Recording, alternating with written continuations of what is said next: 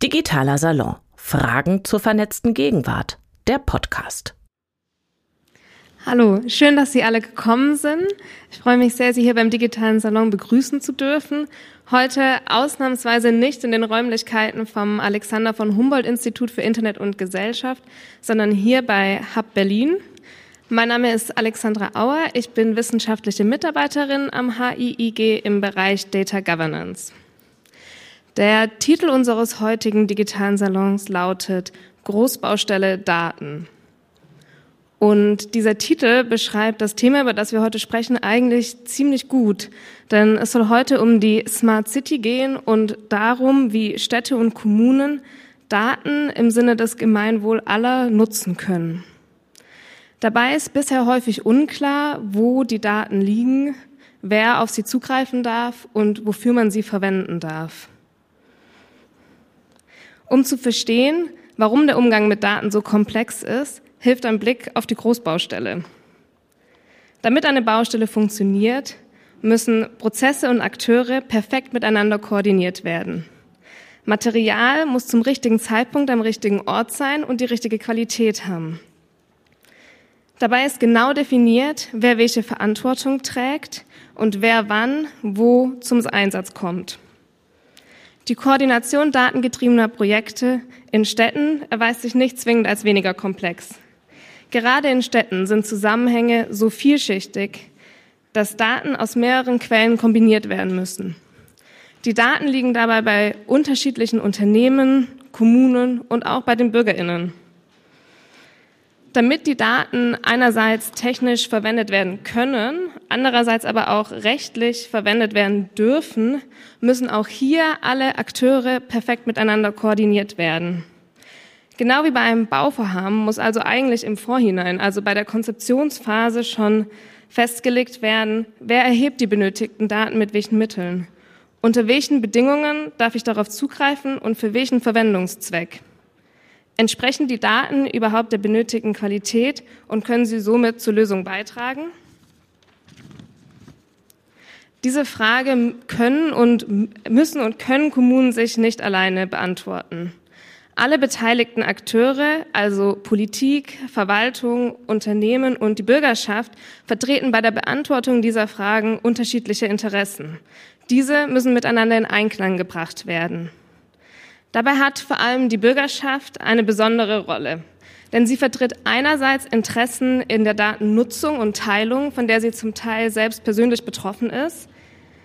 Andererseits vertritt sie aber auch Interessen in Bezug darauf, was mit dem Ergebnis passiert, denn das wird ja dann in ihrer Stadt realisiert. Bei einer Baustelle ist der gesamte Prozess ersichtlich. Er wird in der Stadt exponiert, alle können ihn sehen, hören, wenn auch nicht immer freiwillig. Aber BürgerInnen verstehen die groben Abläufe einer Baustelle. Wir wissen, dass zuerst der Rohbau stehen muss, bevor die Elektrik verlegt werden kann. Wir sehen Fortschritte eines Projektes und genauso sehen wir auch, wenn ein Projekt nicht läuft und es zum Beispiel zu einem Baustopp kommt wegen Bodenbeschaffenheiten. Diese passive Wahrnehmung und Teilnahme hilft uns allerdings dabei, kontinuierlich eine Meinung über dieses Bauvorhaben zu bilden. Genauso sollten auch bei datengetriebenen Vorhaben jeder Prozessschritt für Bürgerinnen ersichtlich und nachvollziehbar sein. Das heißt auch, dass die Datengrundlage, auf der entschieden wird, ersichtlich sein muss. Denn nur dann haben die Bürgerinnen die Möglichkeit, Zusammenhänge zu verstehen, Meinungen und Interessen zu bilden und sich am Vorhaben einzubringen. Das war jetzt ein Schnelldurchlauf aller Herausforderungen, die uns im Umgang mit Daten begegnen. Und Großbaustelle, das heißt natürlich in erster Linie auch, dass es sehr viel zu tun gibt, viel Arbeit, die auf uns wartet. Daher bin ich besonders gespannt, welche Ansätze und Ideen unsere Gästinnen heute hier präsentieren und freue mich auf eine spannende Diskussion. Und übergebe hiermit an Katja. Danke dir sehr. Vielen Dank für die Einführung. Schön, dass ihr da seid, dass äh, ihr uns aus dem HIG zum Teil, ich sehe ein paar bekannte Gesichter, gefolgt seid hier in die Station, wo wir uns in diesem Umfeld präsentieren dürfen. Dafür vielen Dank. Super Saal, finde ich auf jeden Fall. Schöne Abwechslung. Und ich freue mich auch, ein paar Gesichter zu sehen, die ich glaube noch nicht kenne. Zur Orientierung, das ist eine monatlich stattfindende Veranstaltung, immer am letzten Mittwoch des Monats, üblicherweise in den Gemächern des HIG in Mitte. Heute dürfen wir hier stattfinden. Mein Name ist Katja Weber. Ich führe durch die nächste Stunde und freue mich auch total, wenn ihr Fragen mitgebracht habt oder vielleicht welche wachgeküsst werden hier im Laufe der Diskussion. Gebt ein Handzeichen, äh, dann können wir die aufgreifen. Ich frage auch zwischendrin immer mal wieder danach. Und wer uns im Stream sieht, da auch herzlich willkommen. Ähm, Hashtag Dicksaal über Slido oder Twitter, dann wird es äh, nach vorne gereicht. Und die Fragen beantworten würden euch dann diese vier Gäste hier, die ich euch gerne vorstellen möchte. Maurice Stenzel ist da, Informatiker, aber auch, wie ich las, Kunst- und Musikwissenschaftler. Ich weiß nicht, ob wir heute Musikwissenschaftliches hören werden zur Smart City. Mal gucken. Vor allen Dingen bist du hier als wissenschaftlicher Koordinator des Projekts Data and Smart City Governance am besagten Alexander von Humboldt Institut. Und in diesem Projekt geht es um Fragen der Datenerhebung, der Datennutzung mit dem Ziel, das kann man vielleicht allgemein sagen, das Leben in der Stadt zu verbessern. Konkret geht es in deinem Projekt um das, habe ich eine neue Vokabel gelernt in der Vorbereitung, Luftgütemanagement. Herzlich willkommen. Ihr dürft auch klatschen, wenn ihr euch freut, dass Maurice da ist. Ich finde es schon mal ganz gut. Martin Lutz ist da, er ist Meteorologe und Luftchemiker wusste ich irgendwie so auch noch nicht, dass es das gibt als Profession. Und er teilt Maurice Interesse an guter Luft. Ähm, er war schon in Vorwendezeiten in der Westberliner Umweltverwaltung aktiv. Da ging es um Smog im Winter und ich schätze mal, das Stichwort dabei ist Kohleöfen, oder? Okay, das Problem haben wir nicht mehr, einige andere. Einige Jahre war Martin dann bei der EU-Kommission unterwegs, auch im Bereich Umwelt und ist jetzt schon wieder einige Zeit zurück in Berlin bei der Berliner Senatsverwaltung für Mobilität, Verkehr, Klimaschutz und Umwelt, wie das inzwischen heißt, und dorthin wiederum Fachgebietsleiter für Luftreinhalteplanung. Ich hätte aus aktuellem Anlass ein paar Fragen zur Arbeit dieser Behörde. Ähm, mal gucken, ob wir dazu kommen, aber ich versuche mich auch ein bisschen zurückzuhalten. So, herzlich willkommen. Geraldine Bastion ist hier. Sie ist Politikwissenschaftlerin und im Grunde in ihrem natürlichen Habitat, vermute ich. Denn ich wette, viele von euch kennen sie und schätzen sie als Moderatorin der Republika die ja auch lange Jahre hier stattgefunden hat, im nächsten Jahr auch wieder in der Station stattfinden wird. Ähm, da moderiert sie, kuratiert sie Panels, hat aber auch noch jede Menge anderes zu tun. Zum Beispiel mit anderen Konnektiv zu gründen. Ich glaube, vor zehn Jahren war das. Das ist eine Beratungsfirma, die Politik und NGOs berät zu Transformation, Innovation. Welche Rolle spielt die Zivilgesellschaft dabei? Themen, die wir heute hier auch haben werden. Du machst noch eine Menge anderer Sachen. Wie gesagt, ich will nur eins noch nennen. Geraldine ist auch Beirätin im City Lab Berlin. Das versteht sich oder definiert sich, kommt gerne rein. Hier in der ersten Reihe sind noch die Premiumplätze frei.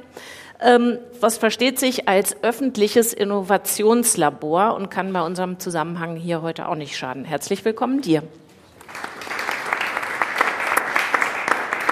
Und last not least Rebecca Weiß, die hat einen Megatitel, den ich auch gern führen würde, nämlich Leiterin Vertrauen und Sicherheit. Finde ich klingt super beim Digitalverband Bitkom. Head of Vertrauen und Sicherheit, wie super ist das denn? Ist aber, glaube ich, äh, oder sagen wir so, klingt romantischer, als es de facto ist. Wenn ich dann nochmal gucke, was wird da so aufgelistet? Also Rebecca ist Juristin, und zuständig für Themen wie Datenschutz, Sicherheitspolitik, Informationssicherheit, öffentliche Sicherheit, Verteidigung und dergleichen mehr. Und auch dir ein herzliches Willkommen. Okay, ich dachte am Anfang werfen alle mal äh, eine Zahl in den Raum. Wie smart und digital vernetzt ist Berlin auf einer Skala von eins unterirdisch bis zehn umwerfend. Natürlich nicht gemessen an dem, was technisch möglich ist in 10, 20, 50 Jahren, sondern am Stande der Gegenwart. Maurice. Einfach oben reinreden. Wie, wie war die Skala? Von? Eins unterirdisch, zehn Hammer. Eine fünf. Eine diplomatische 5. Äh, du musst nicht diplomatisch sein, oder? Ich belasse es erstmal bei der Zahl. Okay, Martin. Ich teile es mal auf. Äh, wir in dem kleinen Bereich vielleicht so sieben bis acht, ansonsten drei. Okay, äh, sieben bis acht für Luftreinhaltung, ansonsten drei. Und das sagst du als Fachgebietsleiter oder als Bürger? Oder kommt dabei dasselbe raus? Sowohl als auch. Also als Bürger hätte ich jetzt keinen Einblick in, in unsere Infrastruktur, aber die drei, die nehme ich als Bürger wahr. Wenn ich einen Okay. Ausflug in die Waldstadt Spandau als jemand machen darf mit dem Fahrrad, der in Lichterfelde West wohnt und seinen Reisepass abholt, naja, da Okay. ist Luft nach oben. Ich glaube, die Kollegen aus der Technik freuen sich wie Bolle, wenn du oben in das Mikrofon äh, reinsprichst und nicht so von seitlich unten. Wie lautet deine Note, Geraldine? Ich hätte auch eine 3 vergeben. Ich hatte es gerade schon eben kurz draußen erzählt. Ich bin gerade direkt aus England gelandet. Man möchte nicht nette Sachen über die Regierung dort sagen, aber sehr funktionale E-Government-Anwendung erlebt als äh, jemand, die auch diesen Pass inne hat. Und deswegen kann es gerade nicht höher als eine 3 sein. Okay, ähm, eine 3. Rebecca, jetzt hängt es an dir. Kannst du den äh, Schnitt noch so den Notenspiegel ein bisschen nach oben verschieben? Noch mal ein bisschen anheben. Als äh, Berlinerin fällt es mir ganz schwer, keine 10 für Berlin zu vergeben, aber ich glaube, ich äh, muss es dennoch tun. Ähm, ich würde sagen, eine 4, maximal 4,5. Ähm, aber im letzten Jahr hätte ich vielleicht auch noch eine 3 gegeben. Also insofern, es wird besser. Okay, also ich würde sagen, wir haben was zu bereden, weil hinter diesen Noten verstecken sich ja Wahrnehmungen von euch und Erfahrungen von euch, die wollen wir äh, heben. Was würdest du denn sagen, Rebecca, wenn du sagst, es gibt so einen Trend nach oben, wo haben wir, äh, dieses schreckliche Fußballer-Wir, oder wo hat sich denn Berlin gemacht? Also insbesondere im Bereich, äh, ich sag mal, Fehlerkultur und Awareness, dass wir mehr Skills brauchen im digitalen Bereich, auch in der, also in, in der Behördenlandschaft in Berlin selbst, aber auch in der Kommunikation mit der Bürgerschaft. Das, ähm, da merke ich einen, doch erheblichen, erhebliche Verbesserungen. Wobei wir eben, wie gesagt, letztes Jahr eher noch so auf Stand 3 waren. Äh, da war es dann vielleicht auch nicht so schwer, äh, dort besser zu werden. Aber wir sehen hier eine, eine Veränderung, sowohl in der Behördenlandschaft als auch in dem Bewusstsein und dem Willen, immer mehr auch mit ähm, sag ich mal, fortschrittlichen Startups und Industrieplayern zusammenzuarbeiten, weil wir, wenn es jetzt darum geht, ne, zu fragen, wie, wie digital ist die Stadt, wie gut sind Bürgerservices erreichbar, wie digital kann ich meine Behördengänge erledigen, ne, wenn du sagst, das war jetzt in London so schön einfach, ähm, dann merkt man, dass es mehr Offenheit gibt, hier sich miteinander zu unterhalten, was eben äh, absolut der essentielle ähm, Baustein auch sein Okay, wird. klingt aber für mich so, als hätte sich diese Verbesserung bei der Punktevergabe allein daraus ergeben, dass die Einsicht in das Defizit da ist oder gewachsen ist und nicht wirklich aus Verbesserungen, die du als Bürgerin spürst. Jein, ich glaube, also, äh, also die Erkenntnis, dass man einen Mangel hat und dass er behoben werden muss, ist ja definitiv der erste Schritt. Ich kann ja keinen Prozess besser machen, wenn ich nicht anerkenne, dass der Prozess schlecht ist. So, ich kann ja auch jahrelang auf meinem Papierprozess sitzen bleiben und der Meinung sein, ist alles wunderbar. Ähm, dann habe ich keinen Verbesserungswillen und dann tut sich auch nichts. Und deswegen war diese Grunderkenntnis, Digitalisierung ist wichtig, Datennutzung ist wichtig für die Stadt, aber eben auch für, für die Gesellschaft und natürlich auch für die Industrie hier vor Ort der absolut notwendige Schritt, dass dann alles, was danach folgt, natürlich seine Zeit dauert. Ja, granted, fair enough, aber es muss natürlich ne, jetzt auch, auch ein bisschen fixer gehen. Aber die, also eine, eine bestimmte Bereitschaft, jetzt zum Beispiel digitale Verwaltungsprozesse zu etablieren, die habe ich durchaus schon auch als Bürgerin jetzt mal wahrgenommen. Also es ist nicht so, dass der Veränderungswille sich jetzt nicht in der, in der Bürgerschaft auch zeigt. Es ist noch nicht großflächig genug und also bei weitem noch nicht gut genug. Aber ich finde, man kann ja auch mal sagen, dass ne, die, also der, der Status quo anerkannt wurde, das Verbesserungspotenzial erkannt wurde und jetzt zumindest aktiv daran gearbeitet wird, das auch zu verbessern. Du hast schon gesagt, Geraldine, du stehst mit beiden Beinen in zwei Ländern, hast insofern natürlich einen binationalen Blick, aber arbeitest auch international, sehr viel mit Fokus auf Afrika. Aber ich vermute, du guckst auch auf andere Kontinente. Vielleicht hast du ein Beispiel für uns, wo es sehr viel besser läuft. Großbritannien hast du angesprochen. Vielleicht kannst du noch mal ausführen, woran das da liegt. Ja, ich, äh, es war nicht mal London, es war ein, ein kleiner Ort mitten in den Midlands, aber es war nicht nur eine funktionale E-Government-Erfahrung, es war auch ein menschliches Erlebnis an Behördenvorgang. Also ich bin in eine Local Registry gegangen, eine lokale Behördenstelle, weil ich ein neues Geburtszertifikat brauchte. Und ohne Wartenummer, ohne Termin, ohne monatelanges vorher Ankündigen, dass ich kommen würde, hat mich direkt eine Person, ja, hat mich direkt sozusagen rangenommen, mit mir gesprochen, mir erklärt, dass es reicht, wenn ich auf die Webseite vom County Council gehe, ein sehr einfaches Formular ausfülle und mir wurden wenige Tage später wurde mir das neue Geburtszertifikat zugeschickt und es war ein ganz wunderbares Erlebnis, aber es war wie gesagt auch ein menschlich sehr nettes Erlebnis. Und ich glaube, dass die Berliner wir, und Berlinerinnen weinen jetzt, dass wir beides brauchen und beides so oft nicht zusammendenken. Wo schaffen wir persönliche Zugänge, Zugänge, die Menschen Angst vor Begegnungen mit digitalen Plattformen, mit digitalen Strukturen nehmen und machen sie dann auch noch funktional. Mhm. Und da gibt es dieses schöne Beispiel aus England, aber es gibt auch schöne Beispiele aus Ländern wie zum Beispiel Ruanda, wo man schon seit sehr langer Zeit, das ist auch eine Regierung, wo man nicht nur nette Sachen drüber sagen möchte, aber wo man schon seit sehr langer Zeit seine Steuererklärung nur digital abgeben kann.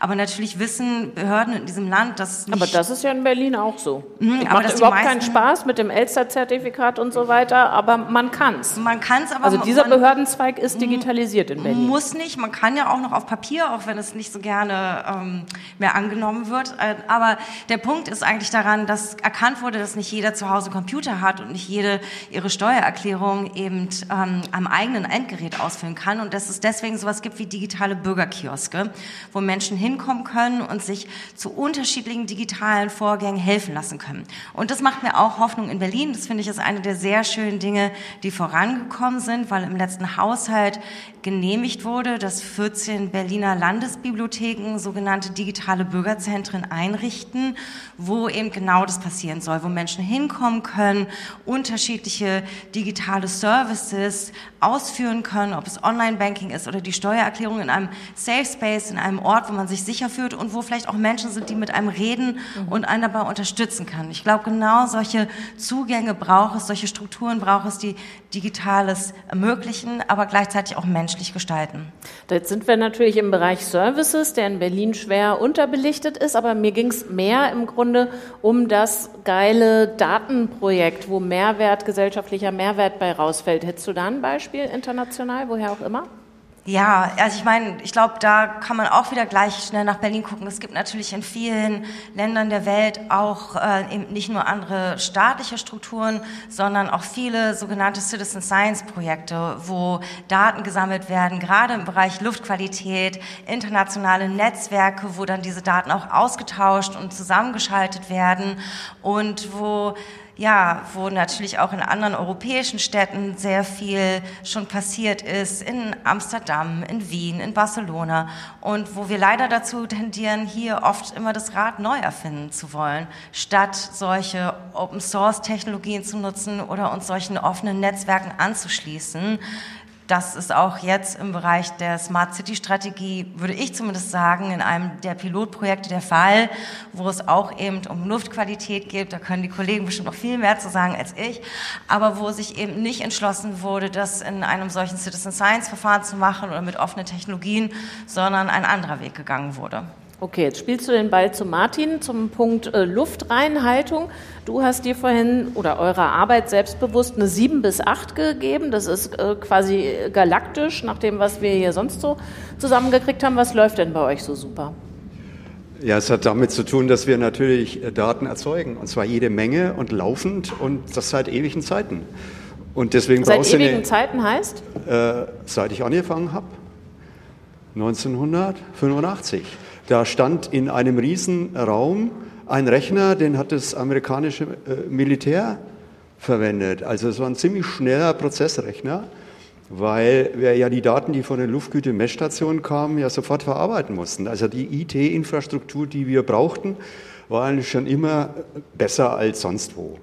Mhm. Und ich habe selber als, als jemand, der dann Daten ausgewertet hat, äh, mal später auf der Cray äh, Programme laufen lassen. Das war der erste Rechner, der, der Prozessoren hatte, die parallel rechneten. Also das war natürlich irgendwie super. Okay, ihr habt die Daten, höre ich daraus. Das ist euer Asset. Bei vielen anderen Bereichen äh, suchen wir die noch und überlegen, wie kriegen wir die denn überhaupt rein. Nun denke ich aber, wenn es um Emissionen geht, um Luftverunreinigung, gibt es natürlich eine Menge Daten. Also jeder denkt natürlich an den Straßenverkehr und ich glaube, da stehen auch eure Stationen rum, die da so rausfiltern und gucken, äh, wie viel Belastung ist denn da drin. Aber es gibt industrielle Produktion, es gibt äh, den Gebäudesektor, gern vergessen. Also wir alle, wenn wir so vor uns hin wohnen und heizen, emittieren rum. Äh, dann ist Wind und Wetter, alles wird da rumgepustet und durcheinander gebracht. Also wie sauber sind denn eure Daten oder was nehmen die auf? Ich schätze mal, da die an den Verkehrswegen stehen, vor allen Dingen Straßenverkehr. Ja, unsere, die wir selber erzeugen, und das sind ja diese Luftgüte-Messinstrumente, die da in diesen Messstationen rumstehen, die sind super sauber, würden die Kollegen jetzt behaupten, die das betreiben. Und das stimmt bestimmt, weil die eine Menge ähm, Anstrengungen unternehmen, damit die Daten auch präzise sind und vergleichbar und es gibt ja auch Qualitätsanforderungen an diese Daten. Aber wir wollen ja, das ist, wenn man sich jetzt Maßnahmen überlegt, ja immer wir wissen, wo es kommt her. Wo es kommt her, nun hat das Partikel, der Feinstaub ja kein Schildchen, er sagt, ich komme aus dem Schlot und ich komme vom Reifen, der abgerieben worden ist, auch von einem Elektrofahrzeug, by the way, oder aus dem Auspuff eines Diesels. Das müssen wir ja erst mühsam herausfinden und damit, dazu braucht man die von dir erwähnten Emissionsdaten. Die kommen jetzt woanders her, die kommen von anderen. Gott sei Dank haben wir ja Gesetze und die schreiben vor, dass zum Beispiel Betreiber von Kraftwerken und von größeren Anlagen die Emissionen messen müssen oder jedenfalls irgendwie ausrechnen und uns die Daten regelmäßig zusenden. Das heißt, das ist, apropos Governance, festgezurrt geregelt. Gott sei Dank. Und da müssen wir dann nur noch gucken, dass die, die Berichterstattung regelmäßig erfolgt und äh, dass die Daten zuverlässig und genau sind. Aber das ist etwas, was natürlich sehr vorteilhaft ist, dass irgendwo genau beschrieben ist, welche Daten werden übermittelt, welche müssen erhoben werden, in welchem Zeitraum, zu welchen äh, Datenqualitätsanforderungen äh, und so weiter. Wo das nicht der Fall ist, da haben wir ein Problem. Und das ist dann beim, beim, beim Verkehr zum Beispiel, wo ja kann sich jeder vorstellen, dass was aus dem Auspuff eines Fahrzeugs kommt, ja auch davon abhängt, ob das Fahrzeug jetzt beschleunigt oder bremst. Ne? Also merkt schon Stau. Ja, die Frage, wie ist denn die Verkehrssituation, ist sehr wichtig. Das wissen wir erstmal nicht. Da sind wir darauf angewiesen auf, auf TomTom und Co. Ja, die äh, mit den, oder Google, ja, die, die äh, mit, mit den, den ähm, Geräten, die äh, in den Fahrzeugen sind, die andauernd fahren, ermitteln können, wo ist es, wo ist dichter Verkehr, wo fließt es. Und diese Daten zu bekommen in einer für uns äh, erforderlichen Datenqualität und zu nicht horrenden Kosten, da haben wir dann schon manchmal Probleme. Und da könnten wir mal noch etwas drüber reden. Maurice, würde ich dich gerne fragen, als Informatiker, wie happy bist du denn mit den Daten in puncto Luftreinhaltung? Oder wo siehst du Luft nach oben? Ähm, also erstmal bin ich nicht der Fachmann, um äh, Luftqualitätsdaten zu bewerten. Nee, ähm, nee, nee, aber ich meine, äh, also welche, also da wir von so einem komplexen System mhm. reden, wo siehst du denn da sozusagen potenzielle Quellen, ähm, die dann Bias reinbringen, die einen Aspekt unterbeleuchtet lassen. Also würdest du sagen, die Güte der Daten ist in dem Bereich äh, so, dass sich sinnvoll damit arbeiten lässt? Da muss ich mich auf die Expertinnen in den, in den Verwaltungen verlassen und das tue ich auch. Was ich auf jeden Fall gelernt habe in den letzten Monaten, ist, dass Berlin eine der äh, höchsten, wenn nicht sogar die höchste Abdeckung von Messstationen in Deutschland hat mit, ich glaube, 17 im äh, gesamten Stadtgebiet, was auf den ersten Blick für mich erstmal relativ wenig klang. Aber ich glaube, die zweite Stadt ist München mit insgesamt fünf Stationen, so zum Verhältnis. Also da sind mhm. wir schon relativ gut aufgestellt. Ähm, was allerdings dazu kommt, das hatte Geraldine vorhin schon mal kurz angedeutet, ist, dass es ja eben gerade im Bereich von Citizen Science ähm, Projekten äh, wahnsinnig viele Stationen gibt, die auch Daten liefern. Ne? Also es sind äh, mehrere hundert Messpunkte in der Stadt, die von äh, Bürgerinnen und Bürgern auf den Balkonen stehen, auf den Fensterbrettern, die es im Grunde für, ähm, weiß nicht, 60 Euro als Bausatz äh, zu kaufen gibt, wo man sich das selber zusammenschrauben kann.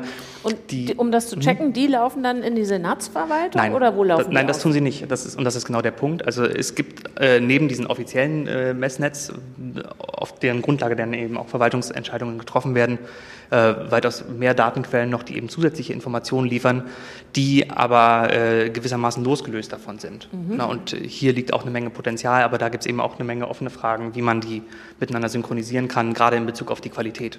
Mhm. Hm, jetzt würde mich natürlich noch interessieren, dann stehen diese 17 Messstationen äh, kreuz und quer durch die Stadt verteilt. Äh, mal angenommen, ich weiß nicht, ob da eine steht, es steht, äh, keine Ahnung, an der Schönhauser Allee in Prenzlauer Berg steht so ein Dings und stellt fest, boah, voll die schlechte Luft hier, warum auch immer, wegen Stau, Brand, keine Ahnung, irgendwas.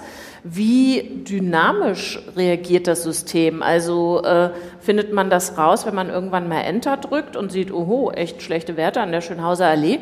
Oder passiert dann irgendwas, was dafür sorgt, dass in relativ kurzer Zeit an der Schönhauser Allee die Luft wieder eine bessere ist? Nee, ich sagte ja gerade, die Messinstrumente produzieren andauernd Daten, alle Sekunden. Und äh, deswegen ja auch damals schon vor 30 Jahren der relativ aufwendige Rechner, der die Daten in Empfang nahm.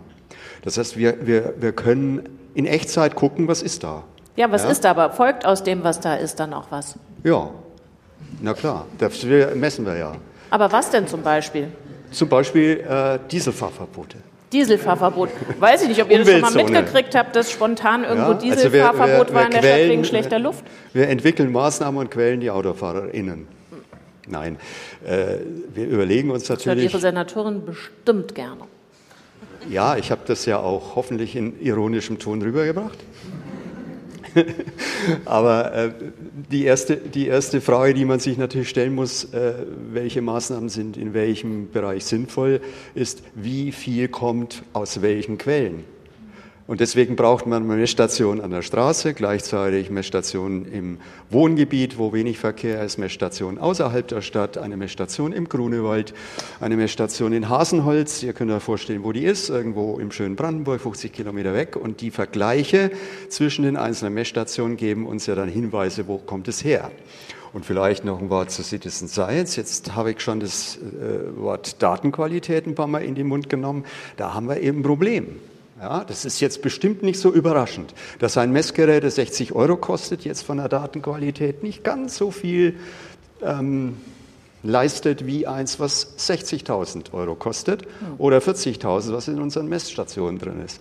Ja, und äh, das ist natürlich das Problem. Das sieht man auch in den Apps, die, die entwickelt werden und die alles zusammenführen, unsere Daten und die von, von Bürgerinnen und Bürgern, die diese ähm, Sensoren aufhängen, dass eben es Riesenunterschiede gibt, die man sich nicht erklären kann, außer damit, dass man sagt, na gut, der Sensor misst eben eine Hausnummer und nicht die Luftqualität. Und das ist schon ein Problem.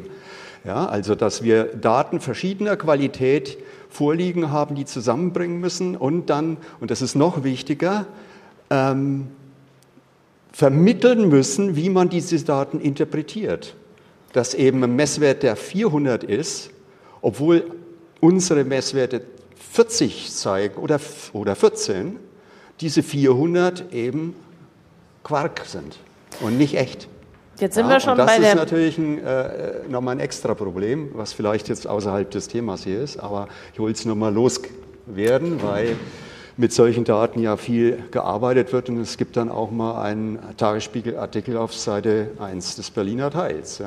So, äh, jetzt sind wir schon mittendrin in den Untiefen äh, der Daten in puncto Luftreinhaltemanagement. Ich würde gerne nochmal, Rebecca, mit dir auf eine Story gucken, die total gerne meiner Wahrnehmung nach erzählt wird, wenn man über die datafizierte, smarte Stadt spricht. Das ist dann immer die Straßenbeleuchtung und dann wird die Straßenlaterne runtergedimmt, wenn sich da nichts und niemand regt und äh, sobald Mensch oder Fahrzeug, äh, Verkehrsteilnehmerin da unterwegs sind, wird es wieder hochgefahren. Und ich habe mich gefragt, kennt das irgendjemand? Gibt es das schon irgendwo oder ist das, keine Ahnung, vom NBW Showroom irgendwie eine Straßenlaterne? Also hier in Berlin ist es mir zumindest persönlich auch noch nicht über den Weg gelaufen, wobei ich neulich gelernt habe, es gibt ein separates Schild an den Straßenlaternen, was signalisiert, ob die Straßenlaterne nicht die ganze Nacht an ist. Wusste ich nicht, da darf man übrigens nicht parken. Interesting. Also äh, Beleuchtung hat offenbar viele Auswirkungen. Da darf man ähm, nicht parken. Ja, ich glaube, weil dann eben nachts die Beleuchtung da nicht gegeben ist. Aber es, also da ist dann an der Straßenlaterne so ein kleines weiß-rotes. Mhm. So. Was man alles lernt, äh, ja, so. Ähm, aber ja, also Beleuchtung finde ich äh, grundsätzlich erstmal ein, ein, gutes Beispiel, weil so wie du gesagt hast, da sind natürlich enorme Einsparpotenziale, wenn man das großflächig umsetzen könnte. Also wenn man sagt, man macht bedarfsgerechte äh, Beleuchtung und damit auch bedarfsgerechten Energieverbrauch. Das ist aber auch erst dann wirklich sinnvoll, wenn man es stadtweit ausrollen könnte. Da sind wir in Berlin weit voneinander entfernt. Ich habe so also Modellstraßen im Ausland zum Teil erlebt, wobei ich immer glaube, also noch viel wichtiger für, jetzt für eine Großstadt wie Berlin, aber eigentlich auch für alle äh, Großstädte wäre eine verbesserte Datennutzung im Verkehrsbereich allgemein. Also nicht nur ne, auf die Beleuchtung geguckt, sondern wie gehen wir überhaupt mit dem Verkehr um. Und da gibt es noch viel zu wenig systematische Ansätze, um die Verkehrsflüsse zum Beispiel vernünftig zu messen. Was bisher ja passiert, ist, dass wir also teilweise in einzelnen Straßenzügen erfassen. Wir haben eben das gleiche Problem, was du auch schon beschrieben hattest, dass die Bereitstellung äh, der Daten in einer, sag ich mal, ausreichenden Qualität und von einer ausreichenden Anzahl an Menschen bisher nicht, nicht gegeben ist. Und selbst wenn ich dann also so einzelne Straßenzüge mal bemessen kann, ähm, kann ich damit natürlich noch keine richtigen stadtplanerischen Entscheidungen treffen, weil interessant wird es ja erst dann, wenn wir insbesondere Pendelwege über die ganze Stadt und eigentlich auch aus dem Großraumgebiet tatsächlich verfolgen könnten, um dann zu merken, alles klar, wir haben an drei oder vier Wochentagen einen erheblichen Pendlerstrom aus nach was machen wir damit? So, wo löst der den Verkehrskollaps hier in der Innenstadt aus? Kann ich entweder rerouten, kann ich ein Park and Ride bauen, kann ich Radwege bauen, kann ich, Nein. ja, Nein. So, also, ja, also die, diese Ableitung brauchen wir ja eigentlich. Also ich finde, das, das muss man sich letztlich auch vergegenwärtigen, wenn wir über datengetriebene Smart City Planung reden. Es braucht wirklich also eine enorme Vielzahl an Informationen aus verschiedenen Quellen über einen relativ langen Zeitraum, um eine städteplanische, äh, städteplanerische Entscheidung zu treffen. Ich glaube, das müssen wir uns auch vergegenwärtigen. Das merken wir auch. Ich, ich komme ja aus dem Industriekontext. In der Industrie werden Entscheidungen deutlich schneller getroffen als in der Verwaltung. Das hat auch sicherlich was mit, ne, ich muss, muss ja Steuergelder allokieren. Das mache ich nicht mal, weil ja gerade Dienstag ist. Also klar, müssen viel, viel mehr äh, Erhebungen erstmal stattfinden, um zu sagen, das kann ich jetzt tatsächlich machen. Das kann ich mit dem Budget, was mir hier im Haushalt zugewiesen ist, auch umsetzen. Ähm, aber die Potenziale sind, sind eigentlich alle da, wir lassen sie nur bisher liegen. Und ähm, da, da ist dann letztlich auch egal, ob es um die Beleuchtung geht oder um die Verkehrssteuerung, sondern wir brauchen erstmal überhaupt die, die Daten, die in so einer Art bereitgestellt und dann auch genutzt werden können, dass wir diese Entscheidung dann auch smart treffen können. Das ist jetzt eine mega Aufgabenstellung, die Rebecca skizziert hat. Also erstmal die Daten suchen, finden, ähm, zusammenfassen und gucken, was kann ich damit überhaupt anfangen. Ähm, wir haben sie nicht. Das ist jetzt, äh, glaube ich, eine flächendeckende Analyse hier. Was wäre der Weg dahin? Jetzt äh, jeder zweite Abiturient, Abiturientin muss irgendwie einen Demoskopiestudiengang machen und danach drei Pflichtjahre in Verwaltung. Oder wie käme man dahin, Geraldine? Zu den Daten unterschiedliche Wege, die, und da würde ich total zustimmen, ne, mit unterschiedlichen Akteuren äh, bespielt werden müssen.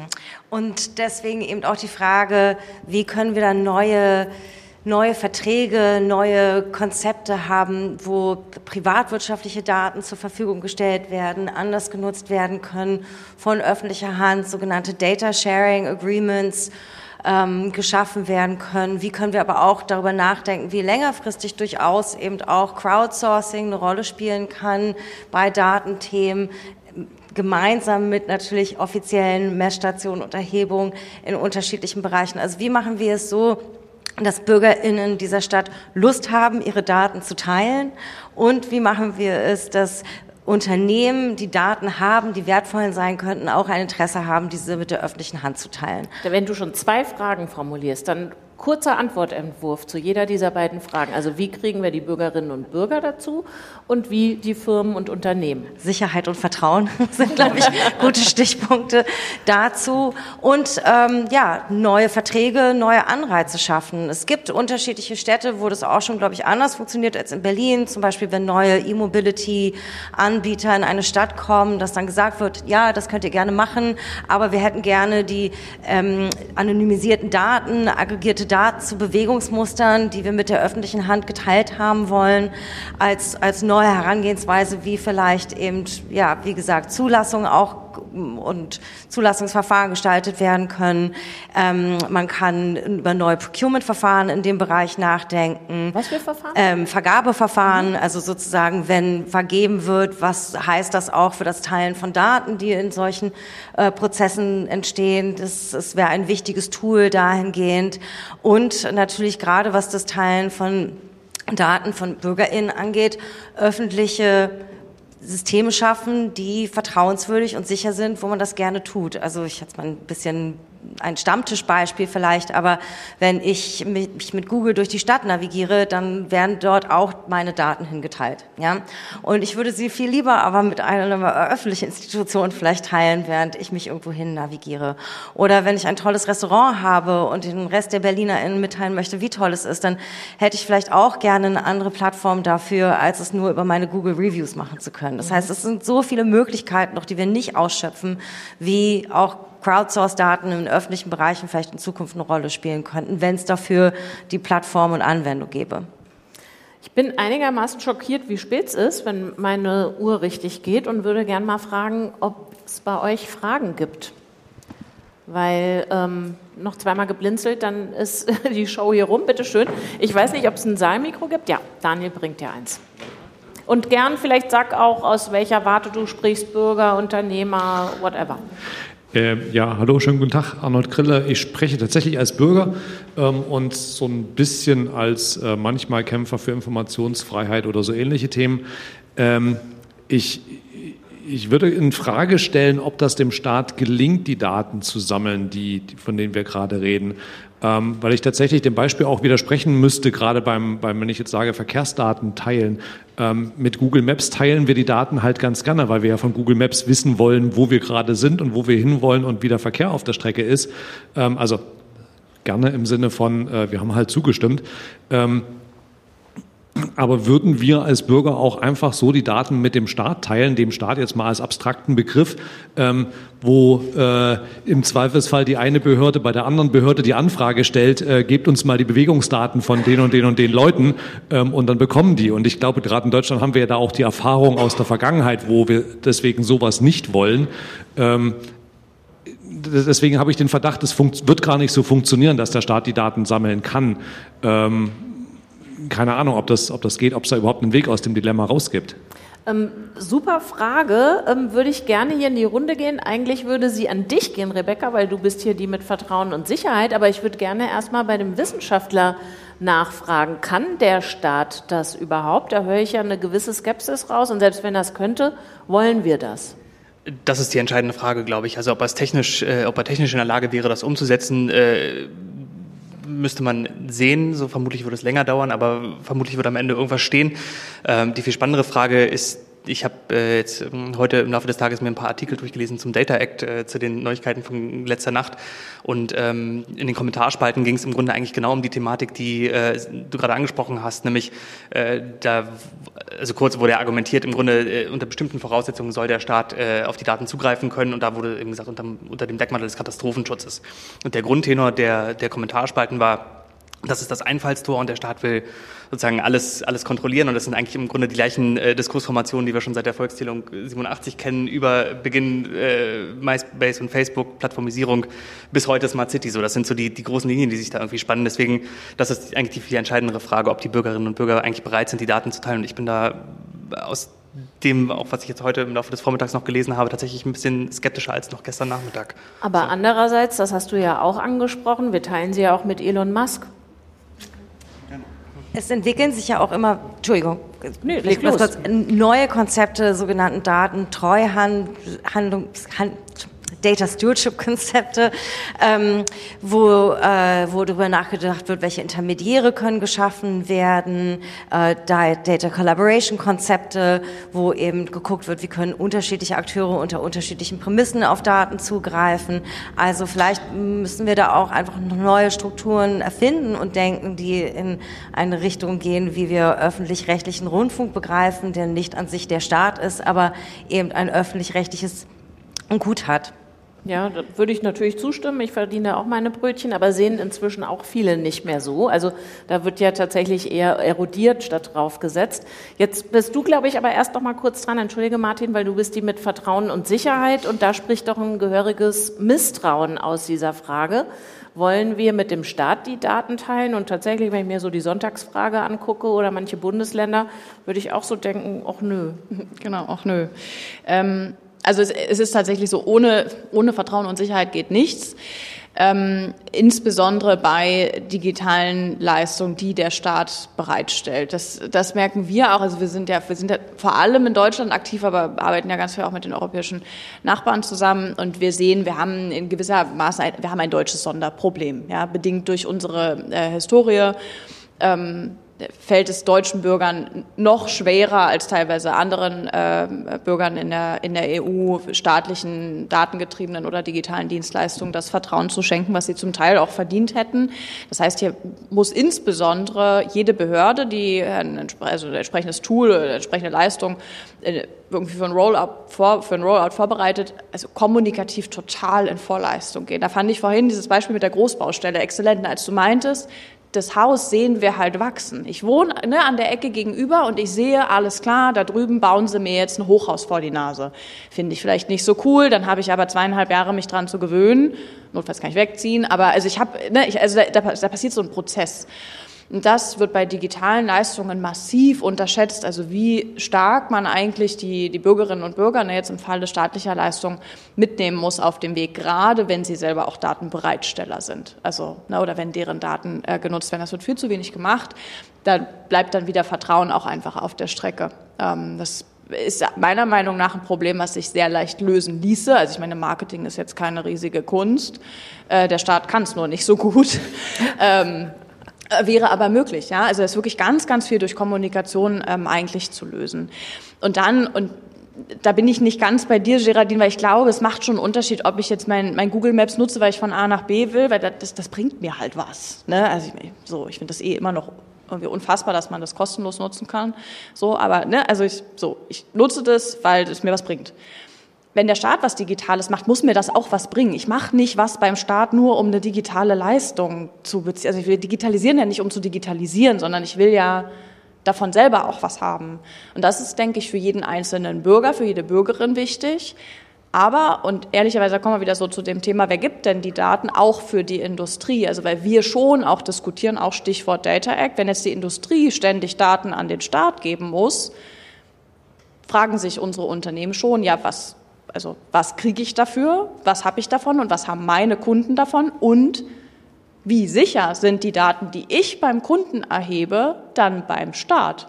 Also hat der Staat eine Infrastruktur und eine Datensicherheits- Fragt man ähm, sich natürlich auch bei so, dem einen oder anderen Unternehmen. Ne? Auf jeden Fall. Da habe ich aber trotzdem eine andere, das ist eine andere Verbindung. Ne? Der, also Staat zum Bürger ist eine andere Verbindung als Unternehmen zum Bürger. Schon allein welcher, oder Unternehmen zum Kunden, vor allem welcher eigentlich ein bisschen mehr Auswahl hat. Es aber jubelt so. das Moderatorinnenherz, der erste Dissens heute Abend, aber ich lasse ihn jetzt hier so unbeackert stehen, weil Martin schon, glaube ich, seit zehn Minuten vertröstet äh, wird zur Frage äh, Misstrauen in den Staat, ja oder nein. Und ich äh, will noch als Fußnote reinschmuggeln, der Staat oder sagen wir es ein bisschen softer, die Verwaltung hat ja eine Menge Daten. Wir haben einen Baumkataster für Berlin. Ich kann, habe rausgefunden, vor meiner Adresse stehen eine 53-jährige Krimlinde und ein 58-jähriger Spitzahorn. Wüsste ich nicht, auch nicht, welchen Wasserbedarf die haben, wenn es nicht einen Baumkataster gäbe auf berlin.de, äh, auch wenn es wirklich optisch das Grauen ist, kann man eine Menge rausfinden über die Berliner Straßenbeleuchtung und wie viele Laternen Laternen noch mit Gas betrieben werden, was nicht erst seit dem letzten Jahr total beknackt ist, äh, wenn es seit 20 Jahren eine LED-Birne gibt, also äh, die man so massenwirksam einsetzen kann. So, das habe ich als Fußnote noch reingeschmauschelt. Puh, jetzt bist du dran, Martin, zum Thema, ähm, also ha, ha, hat der Staat nicht schon super Daten, die wir erstmal nutzen sollten, bevor wir weinen, welche fehlen? Und müssen wir misstrauisch sein?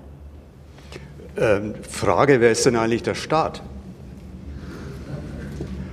Entschuldigung, das sind doch wir, oder? Also äh, der, der, der Ton dieser, dieser Debatte, nicht der jetzt hier unbedingt, sondern das ist ja überall so. Der Staat. Der Gift, die, die, die, ich bin ja völlig lost, sagt man da auf Neudeutsch. Ja, ich verstehe es nicht. Wir sind der Staat, wir bestimmen, was wir als öffentliche Verwaltung an Daten sammeln und jeder hat Zugriff darauf. Das ist im Übrigen der Unterschied zur Privatwirtschaft. Daran zu kommen, ist nicht so einfach. Und selbst bei einer, bei einer, bei einer ähm, Institution, die früher mal ganz staatlich war, nämlich die Schornsteinfeger. Ne? Und jetzt komme ich zum Heizungsstasi. Ne? Das, ist doch, das ist doch die Inkarnation des Misstrauens. Ne? Äh, Sie, Sie haben diese, diese, ich, ich, die, diese Diskussion los. verfolgt. bin ich beim Schornsteinfeger irgendwie misstrauisch? Weil ne, die Schornsteinfeger haben Zutritt zum Heizungskeller. Mhm. Sie können erfassen und tun Sie das auch. Was ist das für eine Heizung? Mit was wird sie betrieben? Wie alt ist sie und so weiter? Wir kommen aber an die Daten nicht ran, weil dieser Sektor privatisiert worden ist. Das ist nur nebenbei. Da kann ich noch de deutlicher und detaillierter werden, will ich aber nicht. Ich will ja auf was anderes hinaus. Bei auf der das Innung Misstrauen. Entschuldigung, um es zu checken. Kann man da nicht bei der Innung anklopfen und sagen, rückt ja, mir ja. mal bitte raus für den Kiez? Ja, nur, da bin ich dann wieder beim, beim regulatorischen Festzorn. Das war ein Begriff, den ich ganz am Anfang verwandt habe, wo es wo es, was die großen Anlagen ist, super geregelt ist, aber bei diesen Anlagen ist es nicht präzise genug in den Gesetzen festgelegt, mhm. welche Daten wir als Verwaltung äh, nutzen dürfen, und zwar umsonst. Denn die Daten werden ja gesammelt, aber die, die, ähm, es gibt verschiedenste Datenbanken, genannt Kehrbücher, die nicht miteinander kompatibel sind. Also ich will jetzt nicht in Einzelheiten gehen. Es ist, es ist aufwendig, diese Daten so zu extrahieren, dass wir mit denen was anfangen können. Aber ich will auf was anderes hinaus. Ja, auf das Misstrauen, das hier gesät wird, bloß weil im Gebäudeenergiegesetz, dieses böse Heizungsgesetz, was, was Habeck da ins Leben gerufen hat, ja, jetzt nachfragt, mit was heizt du und was verbrauchst du? Und diese Daten sind doch wichtig, damit ich zum Beispiel ein Förderprogramm vernünftig ausgestalten kann und die Politik vernünftig framen kann, dass sie auch effizient funktioniert und dass zum Beispiel ein Förderprogramm dort landet, wo der Bedarf ist. Das heißt also, es gibt doch einen, einen gegenseitigen Nutzen und deswegen verstehe ich dieses Misstrauen nicht. Und dem, äh, ja, aus der Geschichte und so weiter ist schon klar, Natürlich muss man aufpassen, aber wir haben doch als Bürgerinnen alle Möglichkeiten, den sogenannten Staat, also die Verwaltung, zu kontrollieren und sicherzustellen, dass A, das gesammelt wird und so abgelegt wird, dass es soweit persönliche Daten inbegriffen sind, auch schön unter der Decke bleibt, Stichwort Datenschutz, und zweitens so verwendet wird, dass es zum Allgemeinwohl beiträgt. Und das ist doch das Entscheidende. Ich sehe, dass Geraldine sich regt und ich weiß nicht, ob du zustimmen möchtest oder widersprechen. Ich meine, ich habe beides in deiner Mimik gesehen. Ja, ich möchte nur zustimmen. Deswegen habe ich das auch gar nicht als Widerspruch gesehen, denn eine zum Beispiel funktionierende Verkehrsplanung, die auch noch für BürgerInnen nachvollziehbar ist, empfinde ich persönlich als ziemlich großen Payback. Und es gibt ja noch ganz viele Services, die eben noch nicht entwickelt sind, weil, äh, weil entsprechend die Datenlage noch nicht da ist. Und ich glaube, der einzige Dissens wäre, dass ich glaube, Google ist nicht umsonst. Und ich wollte nur kurz ergänzen, dass äh, du den Baum dank einer ganz wunderbaren Anwendung vom City Lab, die Gieß den Kiez heißt, auch wässern kannst und adoptieren kannst, wenn du möchtest. Ich weiß, ich weiß, aber das ist jetzt hiermit auch noch gesagt.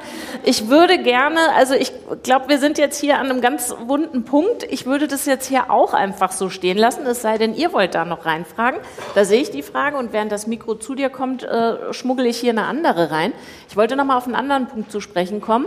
Wir reden hier die ganze Zeit über Großstädte und wie die smart und vernetzt werden können. Ganz am Anfang waren wir aber mit Geraldine in den Midlands und nicht in, in der Hauptstadt, ähm, wo ich mich gefragt habe, ist es nicht eine arrogante bis ignorante Sicht, dieses Thema, das wir hier besprechen, als ein urbanes, metropolisches zu äh, betrachten, weil die funktionierenden Energiegenossenschaften, die ich kenne, die sind ganz lokal, regional, im kleinen Kontext. Die Leute kennen sich und kriegen zusammen was auf die Kette. Da habe ich das Gefühl, da ist irgendwie Posemuckel besser geeignet als Berlin, wo es mit dem auf die Kette kriegen, Bezirke, ähm, Senat und so halt nicht so schlimm ist. Absolut, also da ist was dran. Ähm, Berlin hat insofern eine Sonderstellung, als äh, wir hier diese äh, mehrschichtige Struktur in der Verwaltung haben. Ähm, das steht außer Frage. Ansonsten gibt es ja diese Smart City-Bestrebungen in, in, in, jeglicher Form von Kommunen, also in den großen Städten auf kommunaler Ebene, wo man äh, bestimmte Projekte anschiebt. Entscheidend ist aber auch, es braucht halt auch die gewisse Expertise, um bestimmte äh, Projekte anzuschieben, so sei es jetzt irgendwie in Bezug auf irgendwie Datenkompetenzen, die vorhanden sein müssen, damit man so eine Sachen machen kann, auch jetzt gerade im kleinen Kreis in Kommunen. So da, es braucht schon ein bisschen was, aber die Kommunen sind da genauso gut aufgestellt wie, oder es gibt Beispiele für Kommunen, die da genauso gut aufgestellt sind wie auch in Berlin. Wir sprechen jetzt über Berlin, weil wir hier sitzen und hier den den genauesten Einblick haben. Also dabei würde ich es eigentlich mhm. belassen. Mhm. Okay, so bitteschön. Die eine Seite wurde hier schon angesprochen, ist das Misstrauen in den Staat. Was macht er mit den Daten? Werden Daten möglicherweise missbraucht für andere Zwecke, zum Beispiel Verkehrsdaten als Bewegungsdaten an die Strafbehörden, Strafverfolgungsbehörden? Die andere Medaille ist aber, dass nach meiner Erfahrung die Behörden, auch in Berlin und gerade auch in Berlin, regelrechte Datensilos sind. Das heißt, jede Behörde hat seine Daten, hat ihre Daten und zwar in zwei Hinsichten. Einerseits Austausch der Daten zwischen den Behörden. Das heißt, wenn Sie irgendwo einen neuen Antrag stellen, dann müssen Sie Daten, die in einer anderen Behörde schon längst vorhanden sind, nochmal, in der Regel auch handschriftlich im Formular eingeben. Ähm, das zweite ist Informationsfreiheitsgesetz. Das heißt, viele Daten, Sie haben prinzipiell das Recht, äh, Informationsfreiheit, eine Anfrage zu stellen. Ähm, einfachste Mittel ist, es wird eine entsprechende Gebühr erhoben, die dann keiner zahlen will. Ein paar hundert Euro bis ein paar tausend Euro bei einigen Daten. Also das ist ein anderes Problem, was ich, was ich viel größer finde als sozusagen das, das Misstrauen des Missbrauchs äh, der Daten. Und da du dabei die ganze Zeit so gestrengt zu Martin guckst, vermute ich, du erhoffst dir von ihm eine Auskunft dazu. Also müssen wir mit der Brechstange an die Silos und die liegen dann gar nicht zuerst bei den Googles und Co., sondern vielleicht doch in den einzelnen Behörden und Verwaltungen. Ja, ich glaube schon, dass da Luft nach oben ist, äh, zweifellos. Ja? Äh, das ist aber manchmal, glaube ich, auch eine Mindset-Frage. Äh, es gibt ja viele in meinem Alter in der Verwaltung, äh, nicht mehr lange, ne? aber da ist ja 15 Jahre keiner hinzugekommen. Ne? Sparen, dass es quietscht, Stichwort. Ja, und das macht natürlich mit so einem Apparat etwas. Das hat mit Staat und Verwaltung gar nichts zu tun. Das wäre in der Privatwirtschaft ganz genauso, behaupte ich. Ja, also das heißt, dieses, dieses Weiten des Blickes im weitesten Sinne eben. Wer hat denn jetzt welche anderen Daten und Informationen? Braucht der oder diejenige meine, ja, dieses, dieses äh, freizügig zur Verfügung stellen, das ist noch nicht so weit verbreitet. Aber es gibt natürlich auch Hürden. Ja? Äh, äh, ich habe ich ich hab mal bei der BVG gemeldet, dass, dass Leute in der U-Bahn was beschädigt haben. Ja, ich, die, durften, die Polizei durfte meine, meine, meine Daten nicht rausgeben und ich habe die Belohnung nicht gekriegt. Ne? Also das ist, das ist jetzt so. Moment, das ist jetzt natürlich die Take-Home-Message des Abends. Das steht gar, das stimmt gar nicht, was da immer drin steht. Äh, ich kriege so und so viel 100 Euro, wenn ich das melde. Ja, also äh, wirft ein ganz anderes absurd. Licht Ich weiß es nicht, es hat sich vielleicht inzwischen geändert, mag ja sein, aber ich, es ist jetzt ein Extrembeispiel. Aber es gibt eben manchmal schon äh, Hürden, auch rechtlicher Art, der, der, der einfachen, äh, des einfachen Datenaustausches und Transfers. Ähm, da bin ich jetzt auch nicht der Experte, gucke ich nach links. Ähm, aber äh, ja, point taken, würde ich sagen. Äh, da gibt es äh, Luft nach oben.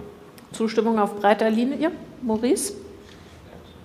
Maurice, ohne weiteren Kommentar. Alle beschränken sich aufs Nicken. Nee, Rebecca spricht auch. Genau, ich würde vielleicht noch einen, einen Punkt ergänzen. Also Silos definitiv. Ich glaube, in der, in der Verwaltung sehen, sehen wir das. Du hast völlig recht, die, ne, die Verwaltung, den Stadt gibt es ja nicht, aber also auch in den einzelnen Behörden, wo schon ähm, Daten also seit vielen Jahren auch aufbereitet und gesammelt werden, ist es ganz häufig das Problem, dass die dann nicht äh, so kompatibel äh, sind mit äh, Datensätzen, die in anderen Behörden sind, dass die Qualität nicht übereinstimmt und so weiter. Wir haben das gleiche Problem äh, in der Industrie, müssen wir auch fairerweise sagen. Also Silos sind, was datengetriebene Innovationen angeht, mit eines der Haupthindernisse, was wir gerade, also alle versuchen zu lösen. Ne? Und ich, ich habe, also mein, mein so Gesamteindruck, wenn man auf die gesamte Datenökonomie guckt, ist immer wieder, wir sind fast schon also a little late to the game, ja, weil die, ähm, die Entwicklungen in den einzelnen Silos sind gar nicht so schlecht vorangeschritten. Das heißt, jeder hat jetzt auch so seinen eigenen Status quo hergestellt, ja, und ja, ich mache es eben so und das funktioniert für mich ganz gut und jetzt auf einmal heißt es, ihr sollt aber alle untereinander die Daten teilen. Damit dann ganz neue tolle Geschäftsmodelle entstehen können. Wobei, und dann muss man reinzurufen, äh, das ja durchaus funktioniert und dann auch wieder, wenn es staatlicherseits äh, gefördert wird. Ähm, die, ähm, es gibt eine Strategie in puncto Medizin, wo genau die daran beteiligten Cluster und Kliniken und so weiter dazu angehalten sind, das sozusagen kompatibel zu erheben. Also will sagen, wenn, oh Mist, jetzt schon wieder der Staat da Geld reingibt äh, und die Forschung und auch die Praxis fördert, dann lässt sich diese gemeinsame Sprache diese Schnittstellenbildung natürlich befördern und ins System reinbringen, dass nicht irgendwie in Göttingen, keine Ahnung, meine Sprunggelenksverletzung anders ähm, datifiziert wird als in Berlin oder so. Genau, also ja, aber es braucht eben die, also die Vereinbarung bestimmter Datenstandards auch. Also welche Datenpunkte erhebe ich wie. Und das ist bei einem Röntgenbild, könnte ich mir vorstellen, noch etwas einfacher bei den anderen, also als bei den anderen Anwendungsfällen, die wir sehen, weil ja auch, und das muss man ja auch immer dazu sagen, auch da wieder datengetriebene Innovation ist kein Selbstzweck. Wir machen das nicht, weil wir datengetriebene Innovation machen wollen, sondern weil irgendwie eine gute Leistung rauskommen soll. Die hat immer einen bestimmten Zweck. Ich will immer irgendwas Bestimmtes mit den Daten machen. Und das in den Datensätzen zu hinterlegen, ist nicht so trivial, weil wir, und das stellen wir auch immer wieder fest, da haben wir dann im Datenschutz sowieso immer sofort ein Problem. Wir haben manchmal Daten oder hätten gerne manchmal Daten, von denen wir noch nicht wissen, wofür wir sie brauchen. Es geht halt im Datenschutzbereich sowieso quasi nicht. Aber im, also ne, so bei euch sind so also Luft, Luftmessungsdaten wunderbar, ja, alles anonym, also beziehungsweise nicht personenbezogen. Aber wenn ich noch nicht 100 pro weiß, was ich mit der Information später mache, ist es nicht so einfach, die für alle potenziellen Zwecke zu labeln, damit sie dann auffindbar sind. Weil das ist ja auch, es geht ja nicht nur darum, dass einer die Daten hat und die irgendwo reinpackt. Wir wollen ja keinen riesigen Datenfriedhof bauen, ja, wo dann tausende Daten drin liegen, so, hm. sondern wir wollen eine navigierbare, möglichst föderierte Struktur haben, wo dann jemand sagt, ich bräuchte Daten dieser Kategorie, dieser Qualität für den Zweck. Und dann kann er in der großen Bibliothek quasi sehen, alles klar, der hat davon 10.000 Datensätze, ziehe ich mir die, der hat 100.000. So, so soll das System funktionieren. Und das Labeling ist, also, das ist wirklich so die größte Aufgabe momentan. Für den Umweltbereich haben wir das immerhin geschafft mit dem Umweltatlas wo alles drin ist. Da kann man jetzt sich natürlich unterhalten über die Oberfläche und die Schnittstelle und so weiter. Aber immerhin, also die Datenbank ist super. Das äh, bisschen Selbstlob muss heute Abend auch sein. Äh, aber es äh, gilt ja den Kolleginnen und Kollegen, die den aufgebaut haben und betreiben. Und das ist wirklich eine super Sammlung. Wer immer sich aus da bedienen will, kann sich das rausziehen. Maurice, was hat denn die Wissenschaft zu sagen zum Thema Interoperabilität, Schnittstellen und Standards, also äh, quasi Verschlagwortung und Notifizierung? Ähm, das ist schon immer das Problem gewesen, seit sich Menschen angefangen haben, Gedanken zu machen über die Beschreibung von Inhalten. Also das gibt ja, das, die die Fragen stellen sich ja schon seit Bibliothekskatalogen. Ne? Wie beschreibe ich eigentlich, was ich da sehe? Und ich meine, gerade jetzt in Bezug auf die Verwaltung, so meine Erfahrung von den letzten zwei Kongressen in der jüngeren Vergangenheit, wo es um Staat und Digitalisierung im engeren Sinne ging, waren die zwei Schlagworte OZG, also Onlinezugangsgesetz, und die Registermodernisierung. Das spielt ja genau da rein, ne? dass es eben auch gerade auf äh, Seite der Verwaltung enorme Bestrebungen gibt, das Ganze zu machen. Aber ähm, dass das so gut funktioniert, weiß ich nicht. Also inwieweit man tatsächlich zu einheitlichen Standards kommt für äh, bestimmte Beschreibungen von Datenkatalogen oder sowas. Ich glaube tatsächlich, ähm, wären hier andere Ansätze einfach wichtiger, oder, oder nicht wichtiger, sondern äh, realistischer, um da irgendwie ranzukommen, weil einheitliche Standards für, um für jeden Fall, den auch noch jeder versteht, da bräuchte man nochmal einen separaten Katalog, der irgendwie beschreibt, was eigentlich die Metadaten erklären, um dann irgendwie, dann ist man in der Taxonomie in der fünften Ebene und weiß gar nichts mehr und findet vor allem nichts mehr. Ich vermute, ihr habt eine Menge Fragen, da muss ich euch aber vertrösten, bis ihr die draußen vor der Tür stellen könnt, weil wir sind im Landeanflug. Ich habe auch noch eine Menge Fragen, die ich mir hier äh, verkniffen habe. Was macht denn jetzt die KI mit dem Ganzen? Ist ja sowieso immer eine beliebte Frage, egal zu welchem Thema. Ähm, bei dir vermisse ich auch noch, wie, wie kriegen wir das musikwissenschaftlich erhoben, was in der Großstadt los ist?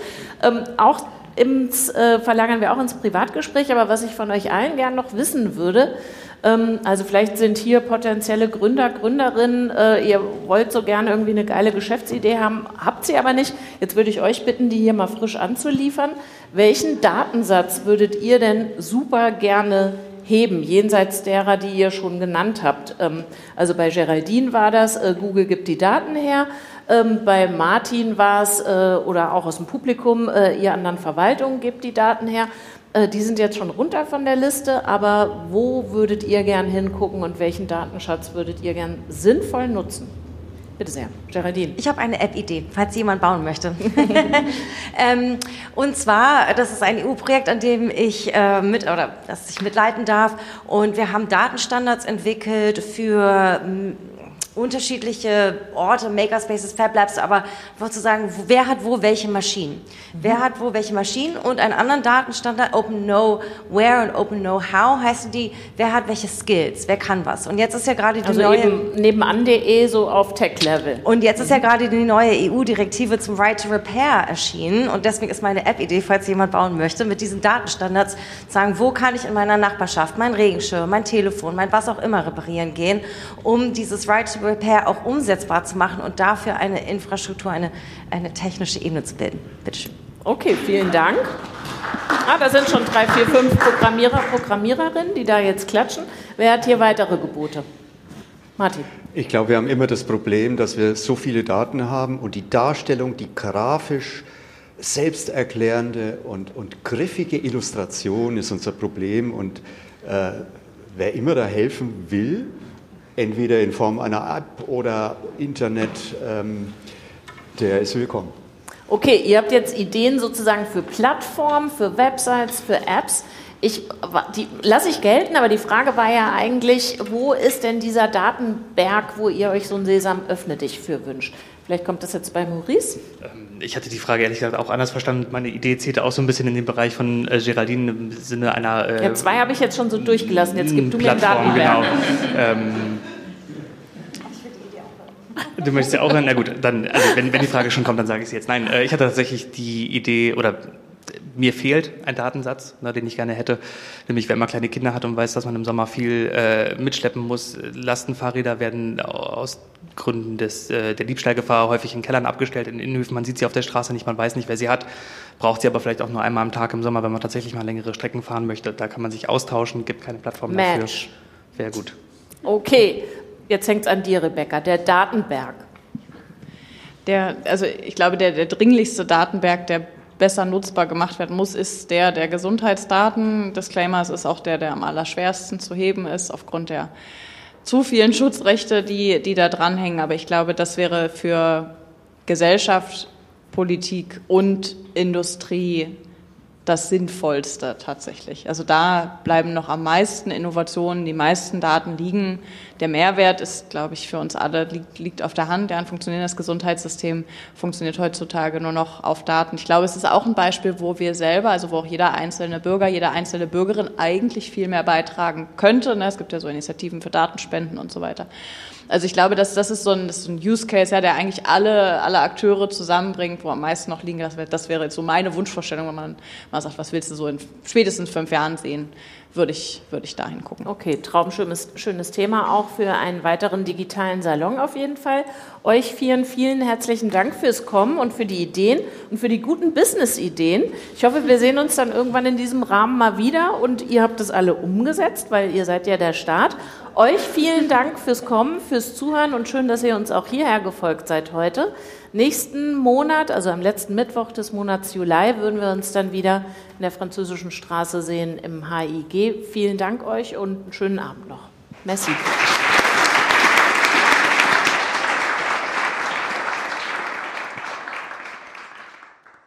Der digitale Salon ist eine Produktion des Alexander von Humboldt Instituts für Internet und Gesellschaft. Weitere Folgen des digitalen Salons als Podcast findet ihr auf iTunes und Spotify. Auf YouTube außerdem alle Folgen als Videokonserve.